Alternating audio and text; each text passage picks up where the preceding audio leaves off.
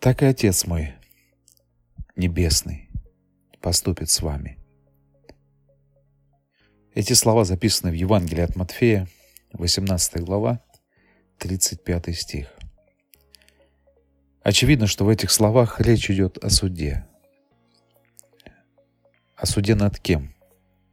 Над нами, над Божьими детьми. Ведь Бог будет судить и апостола Петра, и всех нас, учеников Иисуса, если мы не примем всерьез учение Иисуса о Царстве Небесном. В тексте написано, «Посему Царство Небесное будет подобно царю, который захотел сосчитаться с рабами своими. Когда начал он считаться, приведен был некто к нему, который должен был ему десять тысяч талантов.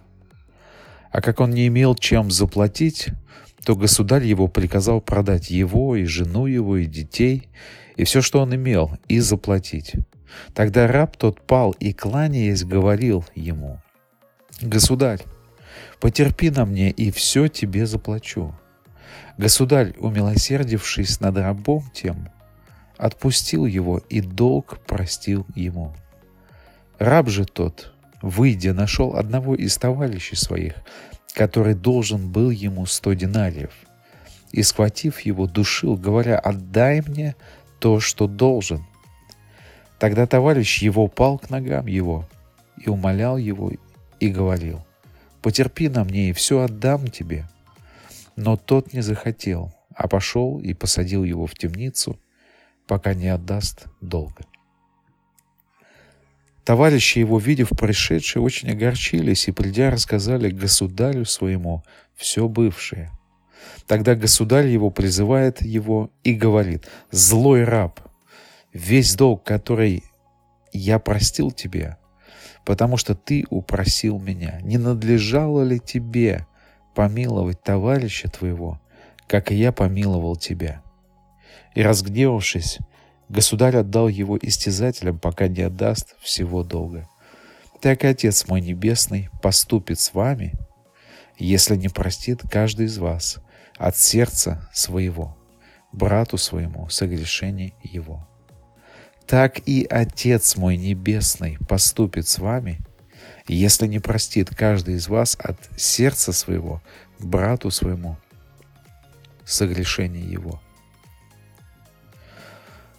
В мае 1942 года для спасения людей от нацистов в, Доре, в доме Кори Тенбом была возведена фальшивая кирпичная стена, за которой одновременно могли укрыться 5-7 человек.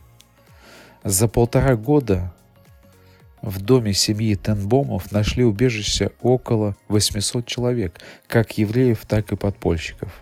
Мы знаем эту известную историю – Второй мировой войны. Но гестапо арестовало всю семью в 1944 году и затем отправило всю семью в концлагерь Равенсбрюк. Им удалось тайно переправить в лагерь Библию, и они читали ее там заключенным, чтобы укрепить их волю и помочь им выжить. Но, к сожалению, некоторые родственники Кори Тенбом умерли в лагере. После войны Кори занялась созданием реабилитационных центров для жертв нацизма и проповедовала примирение между жертвами и преступниками. Она простила своих гонителей.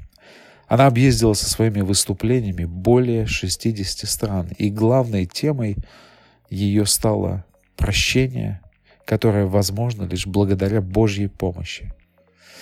Еще она известна нам как автор известной книги «Убежище», где она рассказывает детали всей этой истории. И по ее книге был даже снят фильм. Она простила. В 23 стихе написано «Посему царство небесное подобно». Это такая Божья справедливость. У Отца нет лицемерия по отношению к Его ученикам. У Него справедливый суд – прощая нас, Он ожидает, что мы будем прощать. И вот чему я учусь у Иисуса. Несколько истин. Первая истина. В Царстве Небесном есть такой принцип. От того, что мы получили от Бога, тоже ты отдаешь другому человеку в равной степени. Это неизменное условие. Еще раз, то, что мы получили от Бога, в равной степени мы это же отдаем другому человеку. Отсутствие второго аннулирует первое. То есть если я не отдал это другому человеку, если в нужной ситуации я не сделал этого, то оно аннулирует, отменяет первое. Другими словами, если я не простил, то и я не получу прощения от Бога. Или оно аннулируется в тот момент, когда я не простил. Будучи христианкой, Кори, не простив своих гонителей, не была бы принята Богом. Звучит достаточно сурово, но это действительно так. Истина вторая.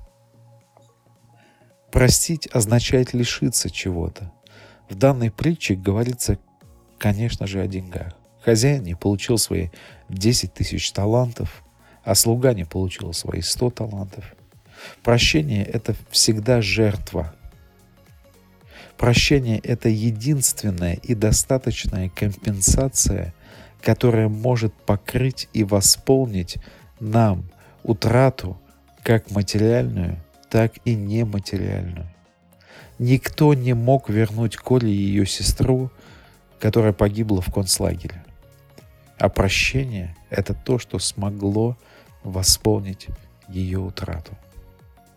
Третья истина. Я учусь у Иисуса учить других правде и справедливости Царства Небесного.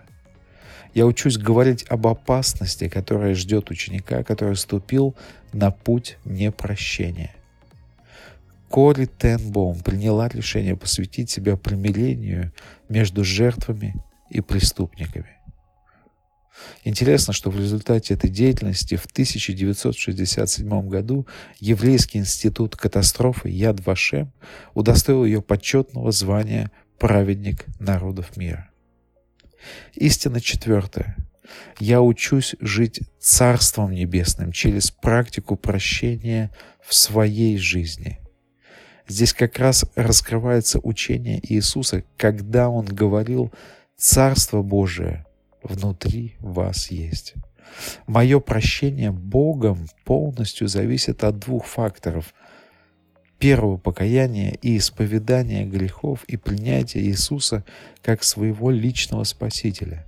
И второе – это моего прощения других людей, как верующих, так и неверующих в течение всей своей жизни. Вот оно, Царство Небесное. Одного первого недостаточно. Второе, то есть мое прощение, это результат первого, полученного от Бога. И оно завершается с последним моим вздохом и выдохом моей жизни. И прости нам долги наши, как и мы прощаем должникам нашим.